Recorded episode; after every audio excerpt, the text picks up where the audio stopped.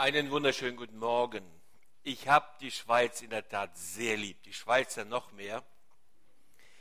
Und äh, deshalb habe ich äh, auf Schweizer Wege gesetzt. Ich habe mir gesagt, also hier mit den deutschen Fluggesellschaften und seitdem die Swiss von der Lufthansa aufgekauft wurde, weiß man ja nicht, ob man sich auf eine, Luft, auf eine Luftlinie noch verlassen kann. Bin mit dem Auto gefahren, aber ich habe leider mein, mein Fahrzeugschein zu Hause vergessen. Das ist mir aber erst kurz vor der Schweizer Grenze eingefallen. Und weil ich es nicht mit hatte, überlegte ich, gehe ich jetzt über die Grenze oder nicht. Ich habe viele Jahre meines Lebens Bibeln geschmuggelt, im großen Stil, nach Osteuropa und nach Nordafrika. Ich bin an keiner Grenze gefilzt worden, und zwar so, dass man was gefunden hätte, außer an der Schweizer Grenze. Mit einem leeren Schmuggelwagen auf dem Weg zu einem Spiel zwischen Bayern München und, äh, äh, glaube ich, Inter Mailand. An der Grenze den Schweizer Beamten etwas angepöbelt, weil er zu langsam war, und dann haben sie mich gefilzt. Sie haben alle Verstecke gefunden. Alles gefunden.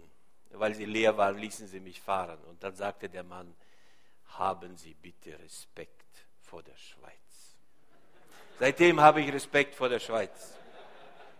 Glauben Sie mir. Und deshalb habe ich mein Auto stehen lassen in Deutschland, bin dem Zug gekommen, gerade eben angekommen, um jetzt nicht nochmal gefilzt zu werden. Ich habe Respekt vor der Schweiz. Und ich bin stolz auf die Schweiz, weil hier in der Schweiz viele Projekte verwirklicht worden sind, die das, was ich jetzt hier beschreiben werde, in gewisser Hinsicht möglich machen. Uns deutlich machen, dass das jetzt kein Traum ist, keine Utopie, keine Vision, äh, die man nur in Worte fasst und dann eben am besten gleich wieder vergisst. Gemeindehoffnung für die Welt äh, und dann vor allen Dingen als Verantwortung für Mediation, für Versöhnung, ist ein Konzept, das uns verloren gegangen ist und das wir wieder zu finden haben. das ist mein Thema, ja, Gemeinde, Hoffnung für die Welt, Dienst der Versöhnung als äh, eine Rückkehr zur Gesellschaftsrelevanz für die Gemeinde in der Welt. Welche Bedeutung hat Kirche oder könnte Kirche für die Welt haben? Das ist unsere Grundfrage. Nun, wenn ich über Gemeinde denke, meine Damen und Herren, dann bin ich begeistert. Kirche ist ja ein erstaunliches, ein erstaunlicher Entwurf Gottes.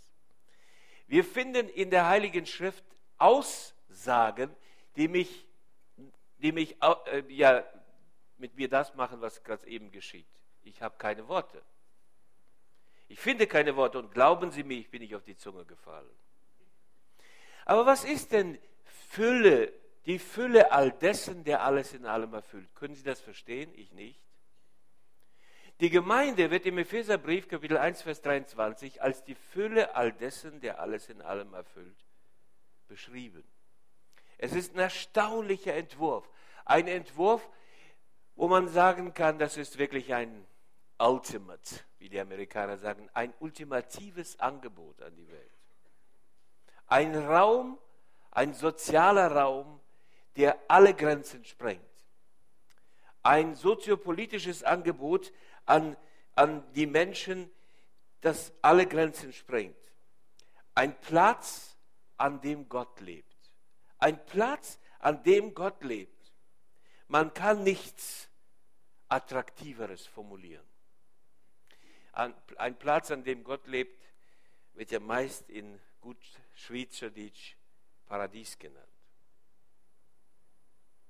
Die Kirche, ein besonderes Angebot Gottes. Und wenn man dann fragt, und was hat nun diese Kirche mit ähm, dem ähm, mit, mit der Gesellschaft, mit der Welt um uns herum zu tun?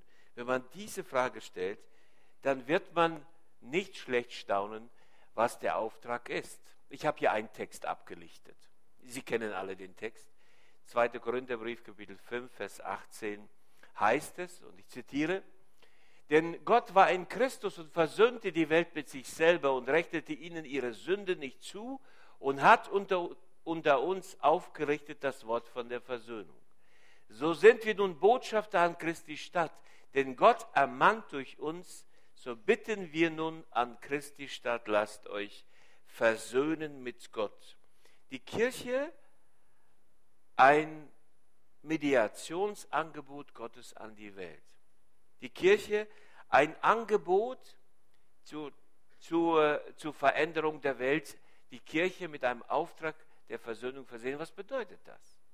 Was bedeutet das, wenn die Kirche eine mediäre Gesellschaft darstellt? Wir kommen zu diesem Ausdruck ein bisschen später. Mein Computer ist leider gerade eben abgestürzt. Weißt du, was das soll? Es ist kein Schweizer Computer, kommt aus China. Das ist das Problem wahrscheinlich. Also, unser Auftrag, Versöhnung. Was bedeutet das? Nun, wenn wir über Versöhnung reden, Botschafter der Versöhnung sein wollen, dann sind wir Botschafter. Und den Inhalt dieser Botschaft bestimmt Gott. Eine ganz einfache Binsenwahrheit. Gott bestimmt das, was wir unter Mediation und Versöhnung zu verstehen haben. Und zweitens, wir sind als Botschafter unterwegs, nicht zu dem nächsten Christen, sondern wir sind unterwegs zur Welt.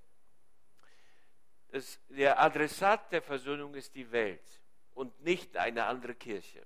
Es ist faszinierend, wie intern fokussiert die meisten Kirchen in Europa geworden sind.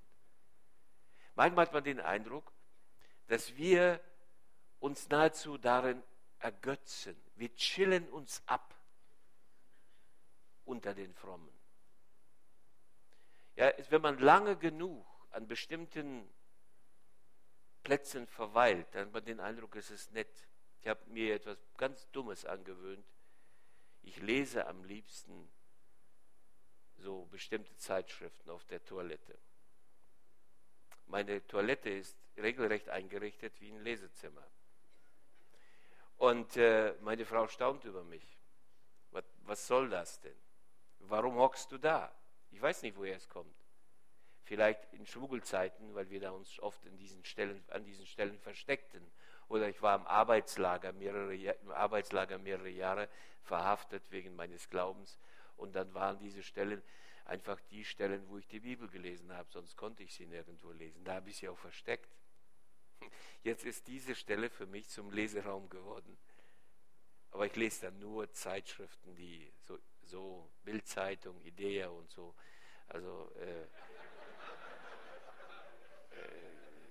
ernstzunehmende Lektüre wird woanders bewältigt.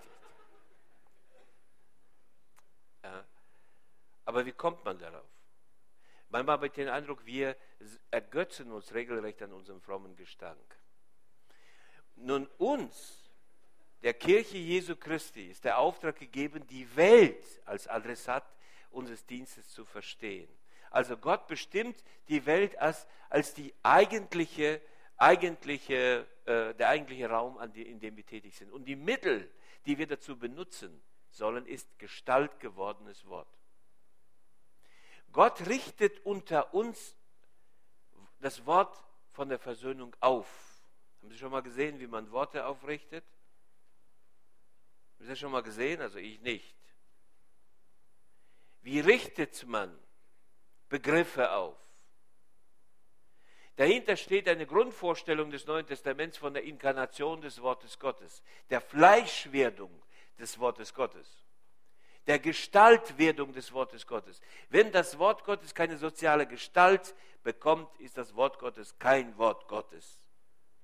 Es ist dann nur eine himmlische Wirklichkeit, die keinen Zugang zu unserer menschlichen Realität gefunden hat. Also wir haben einen Auftrag, dieser Auftrag ist ein Auftrag der Versöhnung und nach 2. Korinther 5, Vers 18 wird der Inhalt von Gott bestimmt, unser Adressat wird von Gott bestimmt und schlussendlich geht es auch darum, dass die Mittel unseres Dienstes von Gott bestimmt werden. Das hat mehrere Konsequenzen für unseren Dienst, mehrere Konsequenzen. Wenn wir Menschen einladen, an diesem Dienst der Versöhnung tätig zu werden, dann äh, müssten wir diese Konsequenzen ernst nehmen. Und welche meinen wir denn? Nun, die Gemeinde als Gemeinde gesandt für die Welt. Eine erste Konsequenz. Das bedeutet, wir müssten als Gemeinden, als Kirchengemeinden entdecken, die große Liebe Gottes sind nicht wir. Das ist eine ganz schwere Entdeckung. Also für mich ist es immer schwer zu verstehen, warum nicht die Frauen dieser Welt sich alle in mich verlieben. Schlussendlich bin ich ja doch ein recht hübscher Mann. Ich, meine, ich verstehe, ich habe jetzt eine Wampe und so. Aber äh, sonst bin ich ja irgendwie okay, oder? Tun sie aber nicht. Verlieben sich in allerlei anderen Art von Männern. Ja, Fritz beispielsweise. Ich bin ja froh, dass Lieselott dich gern hat. Verstehe ich auch. So hübsch wie du bist, bin ich ja gar nicht. Oder der Hans-Peter. Oder du. Also, du bist von deiner Frau geliebt. Gott sei Dank ist das so. Aber ich äh, habe jetzt eine, meine, bin ja froh, dass ich die habe. Und die, natürlich ist sie die hübscheste der Welt. Die beste Frau hat sich in mich verliebt. ist auch gut. Aber doch nicht alle. Gottes Geliebte ist nicht unter uns. Gottes Geliebte ist draußen. Also hat Gott die Welt geliebt. Der ärgerlichste Satz in der Bibel überhaupt. Da steht nicht, also hat Gott die Katholiken geliebt, also hat Gott die Baptisten geliebt. Da steht nicht einmal drin, also hat Gott die freie Christengemeinde geliebt. Also müsstet ihr doch hier in der freien Christengemeinde euch wirklich drüber ärgern. Also hat Gott die Welt geliebt. Gottes geliebt ist die Welt. Und er versöhnt sich mit der Welt. Gott versöhnte sich selbst mit der Welt. Daher kommt unser Auftrag. Weil Gott die Welt liebt und weil Gott in dieser Welt aktiv ist und weil Gott sich mit dieser Welt versöhnt, haben wir als Kirchen einen Auftrag. Ganz wichtig zu verstehen. Das ist eine Konsequenz, die uns äh, im Grunde genommen völlig neu polen wird. Jesus sagt zu seinen Jüngern, geht hin in alle Welt, zu allen Ethnie, zu allen Völkern dieser Welt und dann machet diese Völker zu Jüngern. Und da wird ganz bewusst ein griechischer Ausdruck gebraucht, den man am besten übersetzt mit dem Begriff soziopolitischer Raum. Geht und gestaltet die soziopolitischen Räume zu Jüngern. Ja, wie gestaltet man einen soziopolitischen Raum zum Jünger um? Wie lehrt man in einem Lebensraum die Menschen alles zu behalten, was Jesus uns befohlen hat? Doch ganz bestimmt etwas anders, als wenn man ein Individuum vor sich hat. Im soziopolitischen Raum gibt es auch Individuen. Keine Politik wird es sich leisten können, nur Räume verändern zu wollen. Wir werden auch immer Individuen im, vor uns haben, gar keine Frage. Aber wir bleiben da nicht stehen. Geht hin in alle Welt und evangelisiert, gestaltet um, transformiert die Räume, in denen Menschen leben. Das ist der Auftrag. Der Missionsbefehl ist also ein wichtiger Befehl. Natürlich sofort die Frage da, und was ist nun die Welt? Wenn wir in die Welt gehen sollen, was ist die Welt? Was ist die Welt? Das ist die zweite Konsequenz. Die Welt, an die wir denken, müssen. Die Welt, die große Geliebte Gottes, die Welt, mit der sich Gott versöhnt hat, wird in der, im Neuen Testament Kosmos genannt. Und Kosmos beschreibt im Grunde genommen alle Lebensbezüge, beschreibt Kultur. Ja? Kultur sind Strategien zur Lebensgestaltung oder zur Lebensbewältigung. Und diesen kulturellen Raum meint der Begriff Kosmos. Der Raum, in dem wir leben, der Raum, in dem wir unser Leben gestalten, der Raum, in dem wir miteinander existieren. Also alles, was uns ausmacht und was uns Gestaltungsmöglichkeiten gibt. Unser menschliches Dasein. Das ist die Welt. Wenn Gott sich mit der Welt versöhnt hat, dann hat er sich versöhnt mit der Tatsache, dass Menschen Kulturwesen sind und dieses Kulturwesen will er verändern. Daraus leitet sich nun die nächste Konsequenz ab. Was bedeutet Versöhnung Gottes für die Welt? Nun, Versöhnung bedeutet ja, dass der Größere, die Quelle alles Daseins, Gott, mit dem Geringeren, mit seiner Schöpfung in Einklang kommt. Versöhnung ist die Ausrichtung der Lebenswege und Gestaltungswege einer Kultur auf Gott. Das ist, was Versöhnung meint. Gott will sich mit der Welt versöhnen. Das heißt, Gott will mit der Welt in Einklang kommen oder Gott will seine Herrschaft in der Welt etablieren. Wir reden hier als Christen über das Reich Gottes. Gott will, dass in dieser Welt sein, seine Herrschaft deutlich wird und sein Name groß wird und die Menschen seinen Namen preisen. Das will Gott. Gott will sich mit der Welt versöhnen und die Gestaltung der Lebensräume entsprechend seiner Offenbarung ist eine wichtige Aufgabe. Und bitteschön, es füllt alle Bereiche unseres Daseins aus. Wir können als Kirche uns nicht verabschieden und sagen, wir sind dabei, nur mal die Seele zu verändern. Letzte Woche hatten wir die CCD, die Christian Community Development Conference, eine internationale Konferenz in Moosbach in Deutschland. Äh, Vertreter aus vielen Ländern der Welt waren da. Ich fand es faszinierend, wie jemand sagte, aber unser Auftrag ist doch, die ewige Seele in den Himmel zu bringen. Guckte ihn liebevoll an und sagte dann, wenn Sie fähig sind, mir Ihre ewige Seele zu zeigen, wenigstens zu zeigen, wo sie sitzt. Da, hier, unten, wo sitzt sie? Dass wir sie haben, das ist, steht zweifelsfrei. Aber wenn Sie sie schon verändern wollen, dann sollten Sie wenigstens den Gegenstand kennen, oder? Wenn unsere Seele etwas Nebulöses ist, das wir in den Himmel bringen wollen, dann wird die ganze Arbeit der Kirche nebulös. Und niemand versteht sie.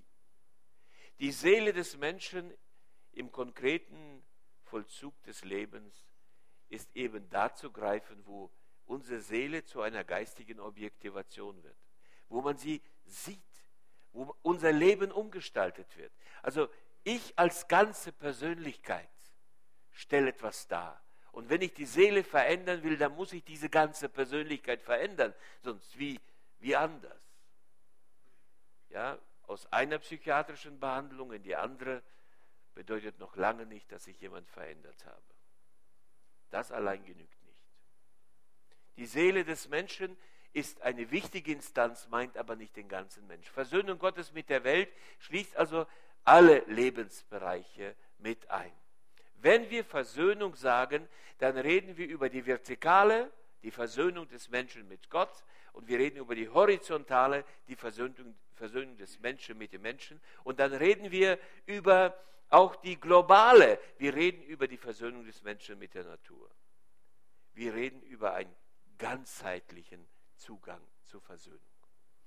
Nun, die Frage, mit der wir uns hier beschäftigen, was ist die Verantwortung der Gemeinde in dieser Welt? Was ist die Verantwortung der Kirche in dieser Welt?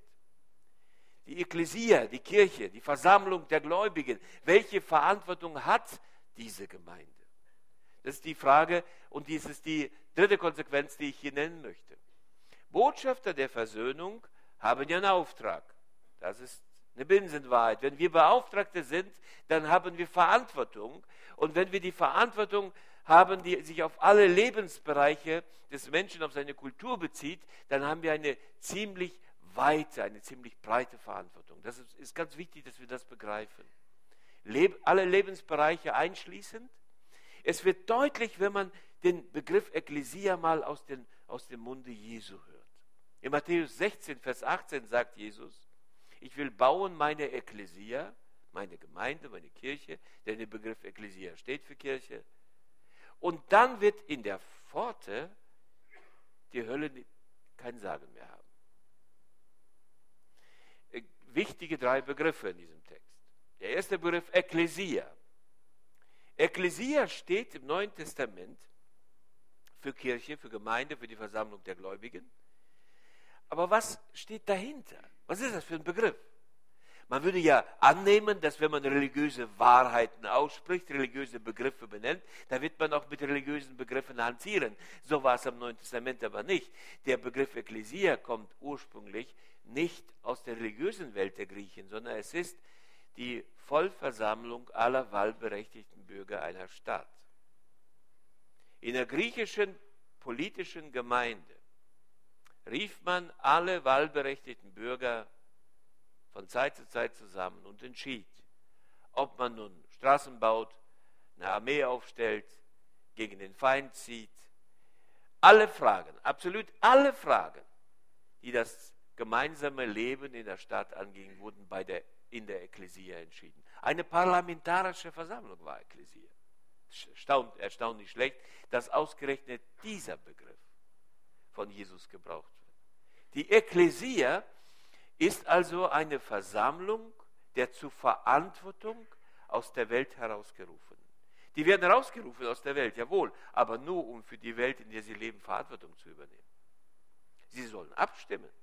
Was wäre das für eine, eine abgeordnete Versammlung, wenn ihr hier in der Schweiz die Leute aus den Kantonen zusammentrommelt und dann sie alle die Hände heben lasst, aber deren Entscheidung würde keine Rolle spielen. Denn irgendwo in der UBS entscheidet dann irgendein Manager, was eigentlich in der Schweiz zu geschehen hat. Ihr würdet doch blau aufregen, oder? Ihr würdet doch euch aufregen, denn ihr seid dafür, dass jeder, der, der die Hand hebt, ja, als Land der einer Bürgerdemokratie, seid ihr dafür, dass jeder, der seine Hand hebt, der soll auch entsprechende Würde haben. Das finde ich ganz toll in der Schweiz. Und genau das meint Ekklesia. Da wird also eine, werden Leute aus der, aus, der, aus der Gesellschaft herausgerufen, um für ihre Gesellschaft Verantwortung zu übernehmen. Gut, man sagt mir, diese etymologische Ableitung des Begriffs, die kannst du gar nicht auf die Gemeinde anwenden. Warum denn nicht? Warum denn nicht? Erstaunlich ist, dass dieser Begriff in der Übersetzung des, des äh, Alten Testaments in die griechische Sprache immer für Kahal Yahweh gebraucht wird.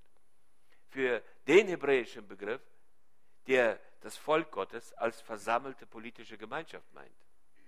Wenn Kahal zusammenkam, da hat man entschieden, was man in der, in der Welt, in der man lebte, tat wenn eine Armee aufgestellt wurde, um gegen die Philister zu ziehen, da war Kahal zusammen. Und wenn ihr heute nach Israel geht und ihr kommt in ein Kibbutz und die im Kibbutz versammeln sich alle, um dann miteinander zu entscheiden, ob welche Küche sie in ihrem Kibbutz jetzt äh, kaufen, dann kommt Kahal zusammen. Also die Versammlung, die da entscheidet. Eine Versammlung der Verantwortungsträger. Eine, wenn Sie so wollen, politische Versammlung. Dieser Eindruck oder diese Deutung des Begriffes Ekklesia wird auch nochmal klarer, wenn man sieht, was Jesus hier zusammenbringt. Er sagt, ich will bauen meine Ekklesia und dann werden die Pforten der Hölle sie nicht überwinden. Äh, oder wird die Hölle die Pforte nicht überwinden oder wie auch immer dieser Text dann übersetzt wird. Aber es ist auch ein interessanter Ausdruck. Eigentlich meint er, dann wird die Pforte von der Hölle nicht eingenommen werden.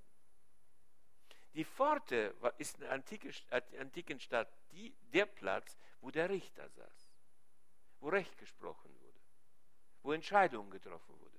Die Pforte ist die Stelle, wo Entscheidungen getroffen werden, was jetzt gemacht wird. Und jetzt sagt Jesus, ich will meine Ekklesia bauen, damit in der Pforte die Hölle keinen Platz hat.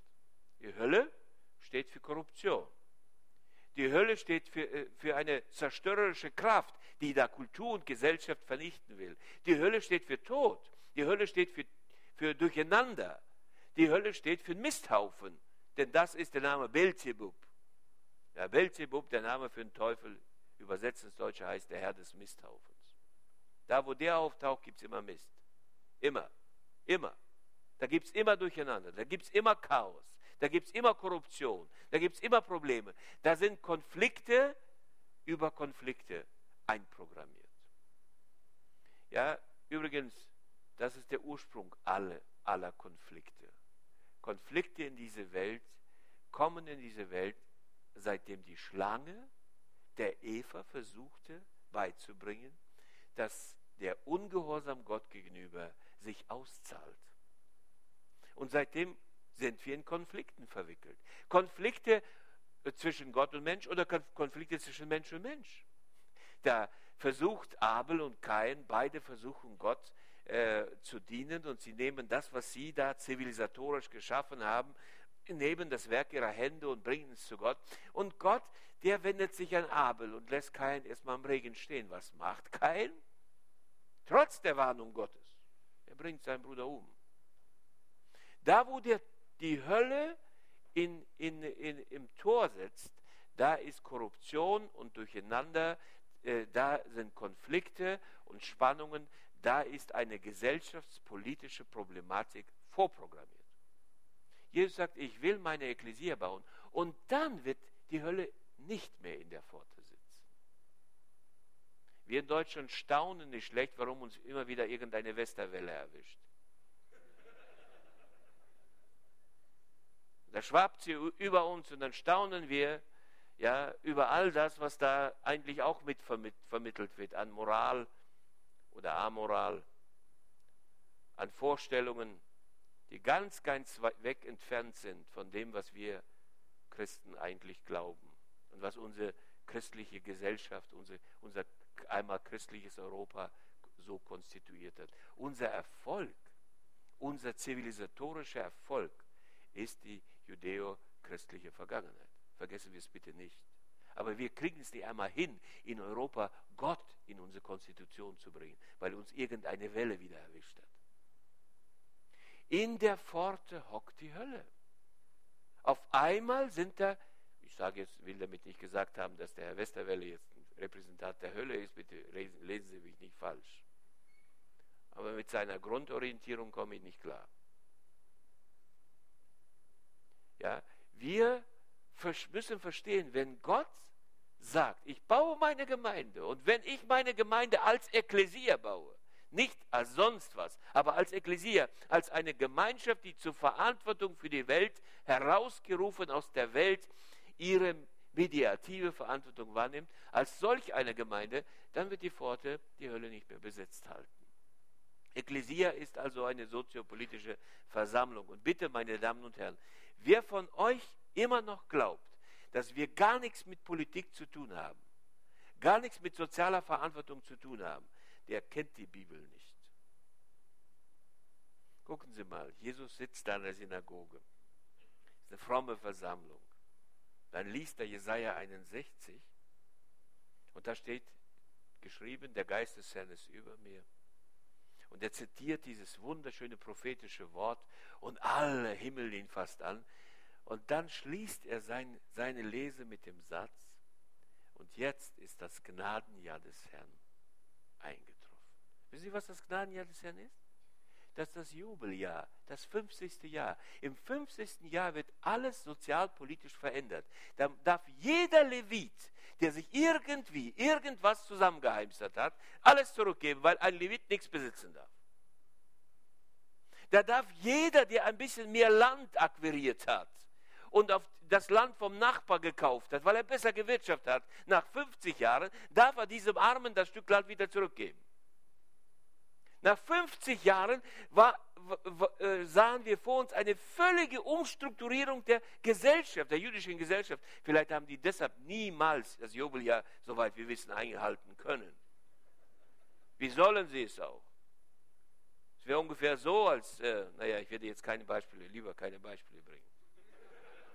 Ich habe jetzt fast was gesagt. Ich muss immer aufpassen, ich habe Respekt.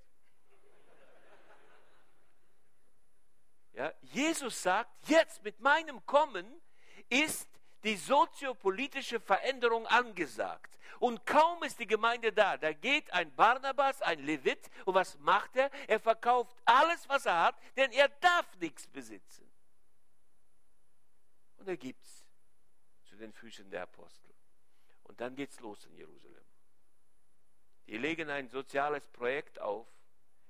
Ich sage Ihnen, in einer beliebigen Stadt, ob das Zürich, Basel, Frankfurt, Hamburg, London, New York ist, spielt keine Rolle.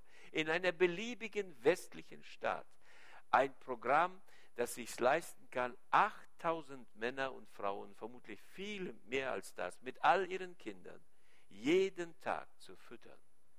Das ist ein Supergau. Das wird jeder wissen. Jeder wird darüber reden. Das haben die in Jerusalem gemacht. Das war deren erstes dickes Programm. Ja? Man kann sagen, ja, das ist ja, das ist ja, das ist ja mythisch und mystisch. Das ist ja eine Legende. Das war ja gar nicht möglich. Und dann kommen die Kritiker dieser Ansätze. Ach, warum denn nicht? Wenn du konsequent die Politik des Jubeljahres äh, umsetzt, dann wird genau das das Ergebnis sein. Das hat die Gemeinde Jesu gemacht. Warum lesen wir die Evangelien nicht aus dieser Perspektive? Vielleicht sind sie deshalb alle politikarm, weil wir sie nicht aus der Perspektive Jesu lesen. Also, Ekklesia ist eine soziopolitische Versammlung. Die Gemeinde in Aro und Gemeinde in der Schweiz, ihr seid aufgerufen, in diese Räume zu ziehen. Ihr seid die Ekklesia. Und wenn ihr wollt, dass in der Schweiz die Hölle, die Hölle nicht in die Pforten, in den Pforten sich ausbreitet, wenn ihr äh, darauf besteht, dass ihr nicht von irgendeiner korrumpierenden und äh, äh, korrupten Welle erwischt werdet, dann müsst ihr Ekklesia werden. Jesus baut seine Ekklesia und diese Ekklesia hat Verantwortung für die Welt. Ekklesia ist Licht und Salz. Wunderschöne zwei Bilder, die Matthäus gebraucht oder Jesus gebraucht im Matthäus-Evangelium, Kapitel 5, Vers 13 bis 15. Das Licht der Welt sein, hoch angebracht, Licht der Welt und Salz der Erde. Und Licht der Welt meint, es leuchtet allen. Und Salz der Erde meint, es ist die Grundlage für alle. Für alle ist Salz nutzbar. Das ist eine wunderbare, wunderbare Metapher, Metapher, die uns hilft, die Wirklichkeit Gottes zu verstehen. Ich bin jetzt mit mehreren deutschen Gemeinden dabei, gesellschaftsrelevante Projekte umzusetzen. War letztes Wochenende äh, in einer Stadt hier im süddeutschen Raum und habe mit ihnen zusammen eine Potenzialanalyse und eine Kon äh, gemacht und eine Kontextanalyse eingeleitet. Wir haben miteinander überlegt, welche Fähigkeiten haben sie denn? Was ist in dieser politischen Versammlung, genannt, genannt Ekklesia vor Ort, alles vorhanden? Wir haben wunderschöne Blumen, Kompetenzzentren gemalt und gesagt, das ist die Dienstleistung dieser Gemeinde an die Stadt. Und jetzt gehen wir in die Stadt und wir gucken uns die dunkelsten Stellen in dieser Stadt ein, an und finden den Platz, wo wir die Lampe hinlegen. Wir wollen das, was wir als Potenzial besitzen, in der Stadt so unterbringen, dass da, wo die Pforte korrumpiert wird durch den Teufel, wo die Dunkelheit versucht, diese Stadt zu, in Besitz zu bekommen, da hängen wir das Licht hin. Und es wird deutlich, dann wird es deutlich werden, die Gemeinde hat für diese Stadt Relevanz. Das kann im Bereich der Arbeitslosigkeit sein. Das kann im Bereich der äh, Gesellschaftskonflikte sein. Das kann beispielsweise im Bereich der Konflikte der unterschiedlichen Nationalitäten sein. Wir als Kirche ziehen jetzt vor Ort an die Plätze der Stadt, wo Salz fehlt und wo Licht fehlt. Und wir bringen das unter, was wir haben. Nicht mehr und nicht weniger. Aber das, was wir haben, ist die Fülle all dessen, der alles in allem erfüllt. Wenig ist das nicht. Das ist ganz schön viel. Man kann das, man kann Gaben und Fähigkeiten nicht immer nur mit Geld messen. Und manchmal ist Geld das Letzte, was wir brauchen. Wissen Sie, nichts überwindet die Welt so, so, so sicher wie ein liebendes Herz. Das ist viel mehr wert. Und man kann das weder mit Euro noch mit Dollar, glauben Sie mir, auch nicht mit Franken messen.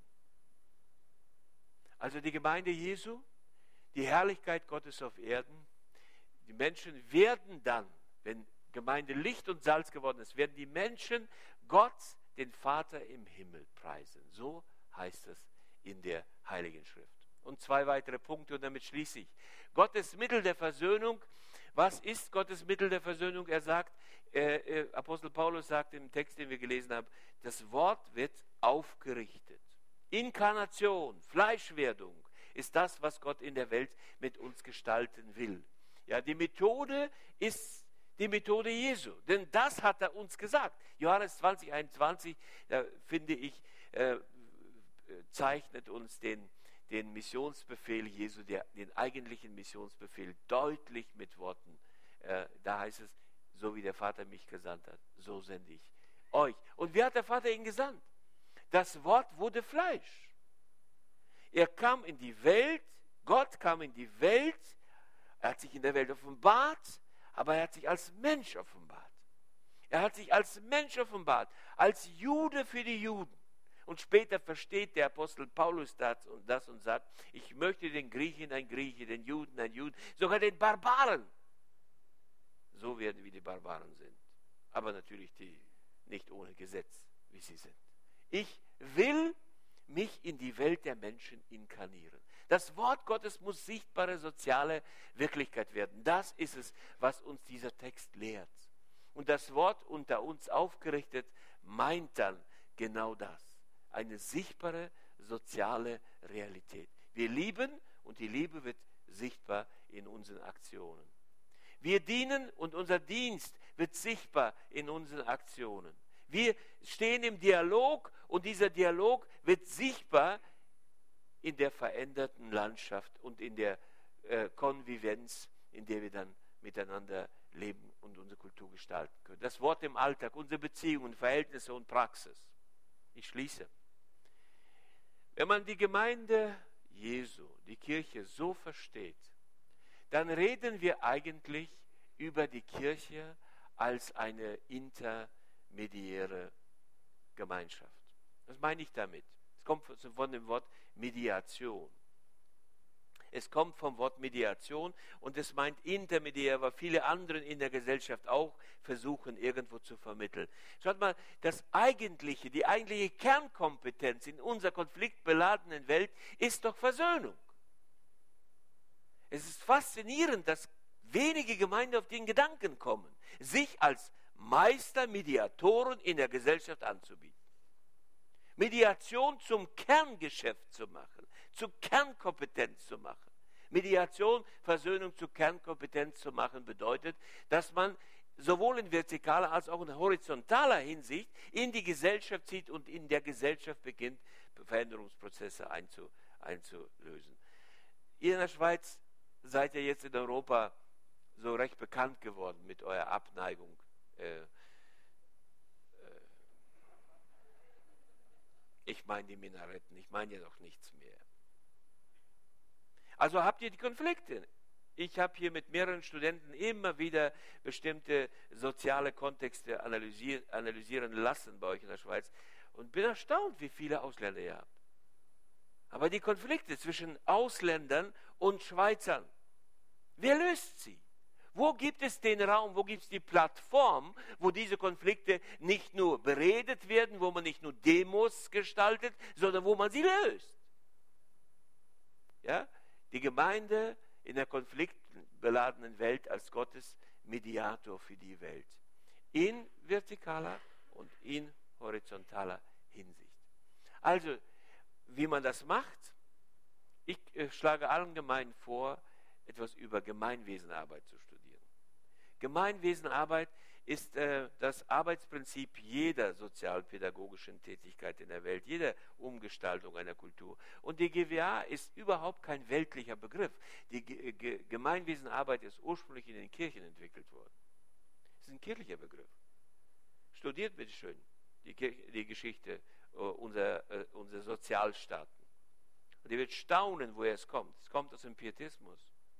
Gemeinwesenarbeit ist ein pietistischer Begriff.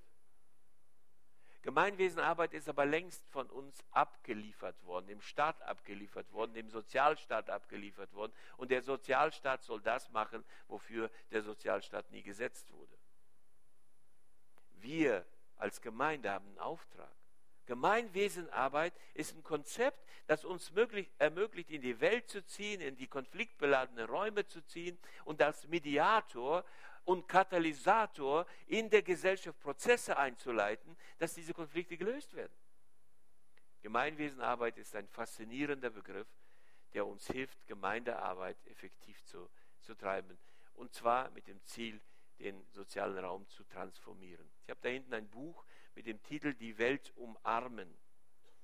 Und in diesem Buch beschreibe ich, wie man, ein, wie man Gemeinwesenarbeit als Rahmenbedingung für den Gemeindeaufbau kirchlichen Gemeindeaufbau gebrauchen kann. Das ist eine faszinierende Hilfe und ich selbst stehe im äh, Vollzug einer solchen Gemeindeaufbauarbeit immer mit den Akteuren im sozialen Raum, zusammen mit ihnen, deshalb Kirche als intermediäre Gemeinschaft.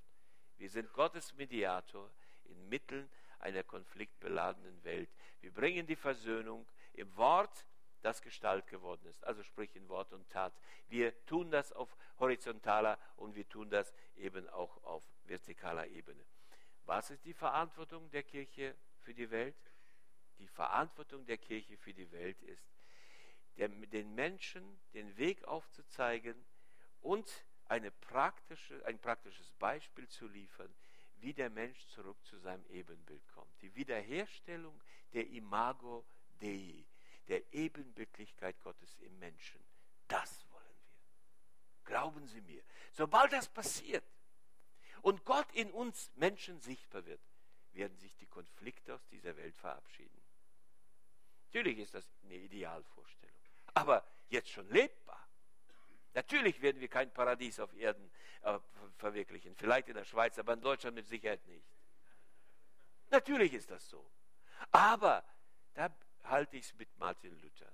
Wüsste ich, dass morgen die Welt zugrunde geht, würde ich heute noch einen Apfelbaum pflanzen. Warum? Weil ich der Welt die ursprüngliche Gestalt zurückgeben will. Ich möchte, dass Gottes Ebenbildlichkeit in der von ihm geschaffenen Welt wieder sichtbar wird. Ich schließe. Ich habe euch etwas mitgebracht. Meine Kinder haben da einen Spiegel ge gemacht.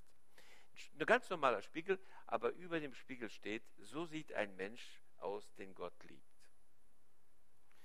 Ich äh, schleppe den Spiegel jetzt überall mit mir mit. Ich erlebe glatte Wunder.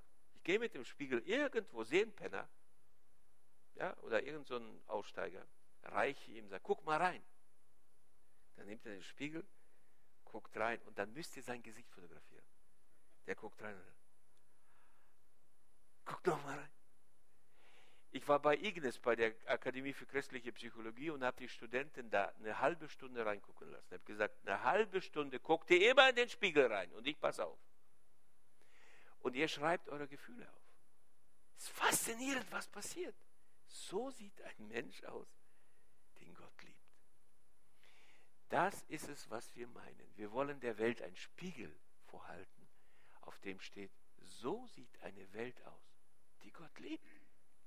Nicht mehr und nicht weniger. Und wenn sie dann sich selbst sieht im Spiegel Gottes, dann wird, wird man feststellen, boah, es ist ja klasse, dass so ein Mensch aussieht. Äh, äh, aber könnte der sich nicht etwas ändern? Schon. Er könnte und er müsste und die Welt, die Welt könnte und müsste und wir sind die Mitgestalter. Die Kirche als Gottes Agent der Versöhnung. Unsere Verantwortung ist klar. Der Segen, der anschließend kommt, ist groß. Die Frage ist nur, ob wir es wagen. Tun wir es. Gott segne uns. Danke für Ihre Aufmerksamkeit.